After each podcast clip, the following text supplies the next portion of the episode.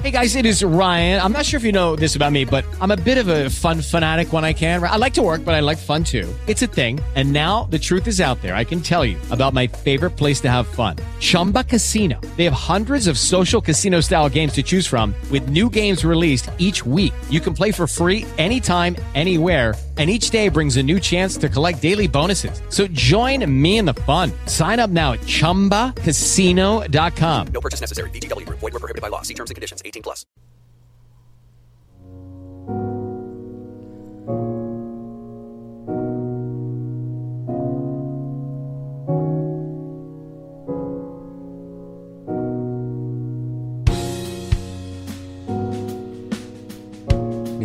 Y bienvenidas al podcast de Sociología Inquieta, un podcast que trata sobre sociedad, política, cultura y temas diversos.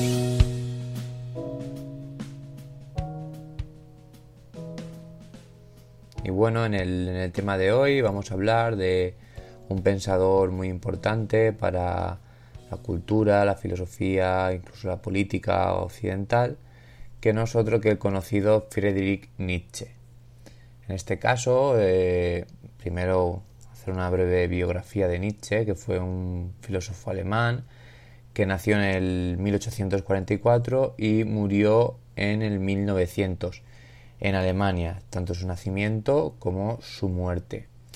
Y bueno, eh, otro filósofo posterior, eh, Paul Ricoeur, mmm, bautizó a Nietzsche junto con otros dos elementos de un gran potencial filosófico como Karl Marx y Sigmund Freud, como los maestros de la sospecha.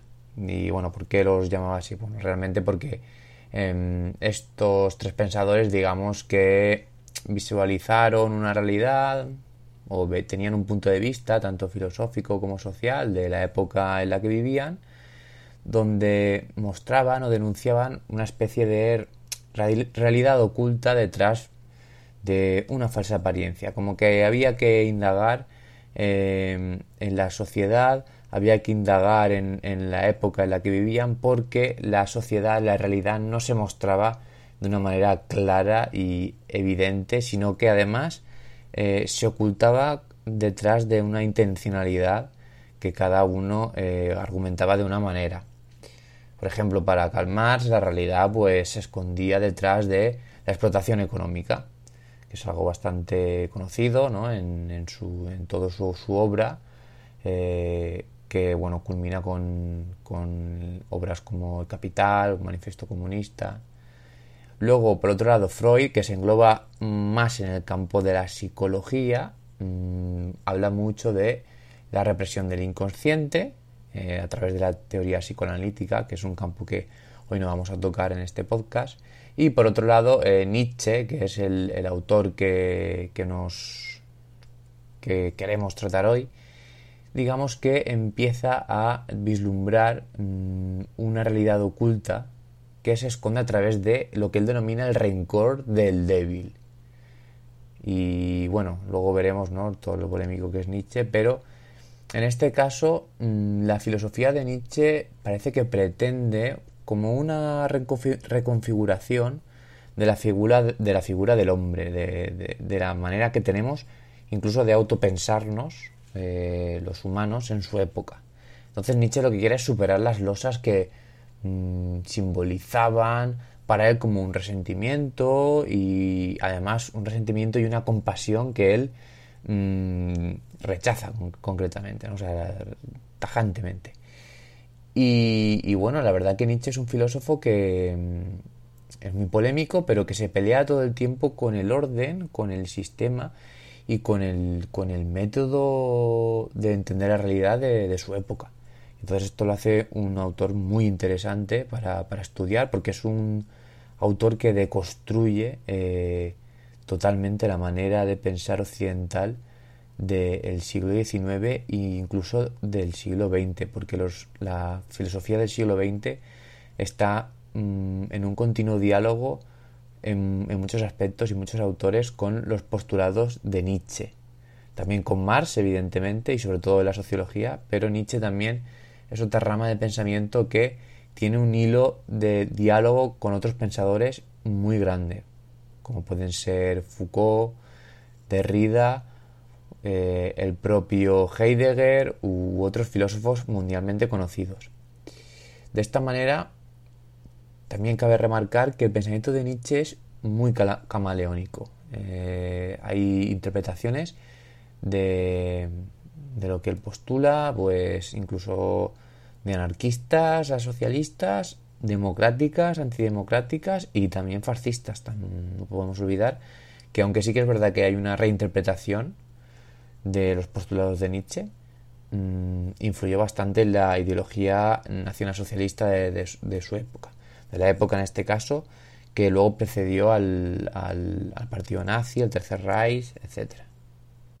Y bueno, la, la obra de Nietzsche es mmm, bastante amplia, pero en el, en el episodio de hoy nos vamos a centrar concretamente en uno, posiblemente en su obra más conocida y puede ser que también la de mayor envergadura, por, además por su calado en, en la filosofía contemporánea, que es el libro Así habló Zaratrusta, que Nietzsche escribió en 1883 y, y, bueno, este libro realmente es un libro muy interesante donde a través de la metáfora, porque parece un es, no es un libro que siga el canon filosófico, sino que es un libro que está lleno de metáforas. En Nietzsche no, no hace un, un texto dogmático ni un texto académico de la época como escribían los filósofos de, de, su época, ni mucho menos, sino que realmente se acerca muchísimo a la, a la poesía. Por eso también genera rechazo en, en y generó rechazo en, en, en gran parte de, de la filosofía. Mm, y bueno, a través de, como he dicho, de, la metáfora, pues pone, digamos, en jaque la idea de lo que es ser un humano. Y la idea de ser humano. Cómo nos vemos y cómo nos definimos. Y entonces lo que, lo que este libro invita realmente es a deconstruirse a, a uno mismo de manera bastante radical sí que es preciso apuntar quizá que uno de los aspectos que dota de una particularidad muy concreta a la filosofía de Nietzsche es su capacidad de generar debate. Él tiene una manera de escribir abstracta, metafórica, y claro, eso lo que lleva a, a dar pie es que la gente interprete como le da la gana en muchas ocasiones lo que Nietzsche dice. Y realmente Nietzsche buscaba esto. Esto no es algo que surja por casualidad, sino que Nietzsche eh, tiene una manera de escribir, una manera de expresarse y una manera de entender la filosofía que está buscando esto continuamente. Así pues, mmm, Nietzsche es, digamos, un pensador, un filósofo totalmente rompedor con lo que, con lo que se está viendo en su época, en el finales del siglo, siglo XIX y, y principios del XX, aunque muere, aunque muere en 1900 y bueno, esta característica hace que Nietzsche y su libro, así habló Zaratrusta, mmm, como ya se ha dicho antes, pueda ser interpretado desde puntos de vista infinitos y además mmm, creo que vamos a ahondar ahora un poco en mi punto de vista personal de, de la obra, pero si os invito a que lo leáis y, y veréis cómo seguramente vosotros penséis o lleguéis a otras conclusiones. Entonces, en resumidas cuentas, digamos que, que el libro, eh, haciendo una sinopsis, habla de un profeta que se llama eh, Zaratrusta y que, bueno, pues de, después de muchos años, que se ha tirado de, de, meditación, digamos en un aislamiento que se ha autoinfligido, pues vuelve a la, a la sociedad para, para, predicar lo que, bueno, lo que su cabeza ha ido amueblando después de muchos años eh, en el exilio y, y, bueno, como un ermitaño. Y, y Nietzsche eh, con esto está parodiando realmente el Nuevo, el Nuevo Testamento.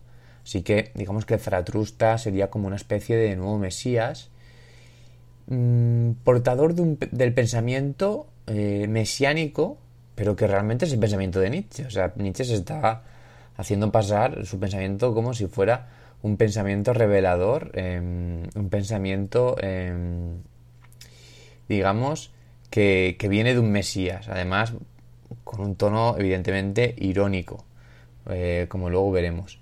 De, todas formas, hay que, hay que destacar em, que en realidad existió eh, Zaratrusta y, que fue un profeta persa em, conocido como, como Zoroastro, si lo queréis buscar por, curiosidad.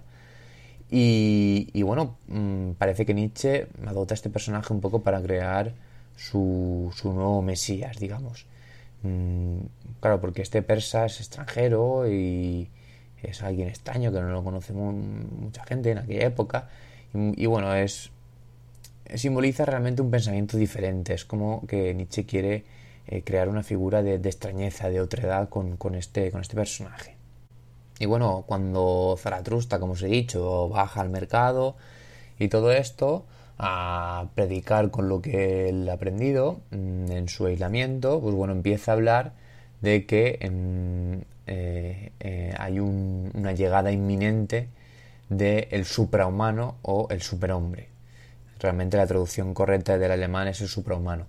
Entonces eh, empieza a predicar con esta idea y además defiende que, es inevitable em, llegar a este estado porque además está viviendo, estamos viviendo en, aquella época eh, los tiempos del último hombre, es decir, la, la, noción de hombre se está acabando, la cultura occidental está obsoleta y bueno, va a haber, va a haber un cambio inminente que, em, que Nietzsche anuncia a través de, de, toda esta historia, de esta metáfora. Una de las cosas que más critica Nietzsche es que tenemos una visión del humano estática cuando él piensa y ve al, humano como, como un hilo, ¿no? como devenir, como un tránsito. Eh, que realmente somos dinámicos y que nos asemejamos más como a un proceso que, que algo estático. Y, y, basándose en esto, Nietzsche habla de un proceso de transformación, concretamente, que nos va a llevar al superhombre, llamado las tres transformaciones, y aquí hay un relato donde mm, pasamos, los humanos debemos pasar para llegar al suprahumano por tres estadios. En primer lugar, por el estadio del camello, donde eh, se simboliza, digamos, mm, de manera metafórica, formar parte del rebaño, eh, donde la joroba del camello es, digamos, como el peso de las normas sociales de la época, etcétera. Digamos que el camello es un ser humano domesticado. Pero dice Nietzsche que si continuamos evolucionando eh, y progresando, encontrándonos a nosotros mismos en este proceso de, llegar al suprahumano, pues nos convertiríamos en leones. Y para él este felino representa un despertar. El humano despertado se ha dado cuenta de que, forma parte de un rebaño y, se libera de las, de las cadenas. Así que bueno, mm, es como que nos liberamos, ¿no? Nos liberamos de todas esas imposiciones sociales que llevábamos en la joroba del camello. Pero bueno, esto no garantiza realmente una libertad real, porque bueno, el león realmente ha surgido a causa de que antes éramos un rebaño, éramos unos camellos. Eh, y por tanto nos vincula directamente a, este estado interior. Entonces hay que desligarse de todo eso.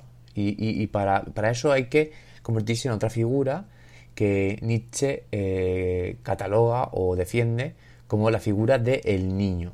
Eh, para Nietzsche el niño es, digamos, el estado que nos va a permitir llegar al superhombre. ¿Por qué? Porque, bueno, para, para Nietzsche el niño es, la creación pura, eh, te va a permitir desarrollar nuevos valores, nuevas ideas, tienes la mente totalmente eh, predispuesta a deconstruirte y a construirte sin parar. ¿no? niños, esa famosa frase ¿no? de, que argumenta que los niños son esponjas. Pues eh, va por ahí el, eh, asunto de, esta argumentación de Nietzsche. Entonces, por tanto, el concepto del suprahumano, digamos que no es una versión mejorada del humano como Superman ni alguien biológicamente superior como podían argumentar, por ejemplo, los nazis, no. Em, realmente es algo diferente y esto ya es mi interpretación. El suprahumano posiblemente sea alguien que es consciente de que el humano es casual, es contingente, es un animal además, porque Nietzsche defiende mucho lo de que nos reencontremos con nuestro lado animal. Y bueno, como decía, ¿no? Es, un ser humano que es consciente y que va desenmascarando todas, esas categorías mm, que se dan por sentado, todas esas categorías de saber, la normalización de la realidad y que nosotros entendemos como naturales. Por tanto, bueno, el, suprahumano es entender que las personas pues son como también esclavas de sus dogmas y que nadie tiene la verdad absoluta de la realidad. Entonces Nietzsche nos invita un poco a reconciliarnos con nosotros mismos y con la muerte, con las pasiones y con, el sufrimiento. Así que, que nada, este es el, el final del podcast de hoy. Espero que, os haya gustado, que penséis en vuestro proceso de suprahumano y nos vemos en, en la próxima. Hello, it is Ryan, and I was on a flight the other day playing one of my favorite social spin slot games on chumbacasino.com. I looked over the person sitting next to me, and you know what they were doing? They were also playing Chumba Casino. Coincidence? I think not. Everybody's loving having fun with it. Chumba Casino is home to hundreds of casino style games that you can play for free anytime, anywhere even at 30,000 feet. So sign up now at ChumbaCasino.com to claim your free welcome bonus. That's ChumbaCasino.com and live the Chumba life. No purchase necessary. BGW. Void were prohibited by law. See terms and conditions. 18 plus. ¿Te preocupas por tu familia? Entonces, ¿por qué darles solo huevos ordinarios cuando pueden disfrutar de lo mejor? Eggland's Best. Los únicos huevos con ese delicioso fresco de granja. Además de la mejor nutrición, como 6 veces más vitamina D, 10 veces más vitamina E y 25% menos de grasa saturada que los huevos regulares, además de muchos otros nutrientes importantes. Así que dales los mejores huevos. Egglands Best. Mejor sabor, mejor nutrición, mejores huevos.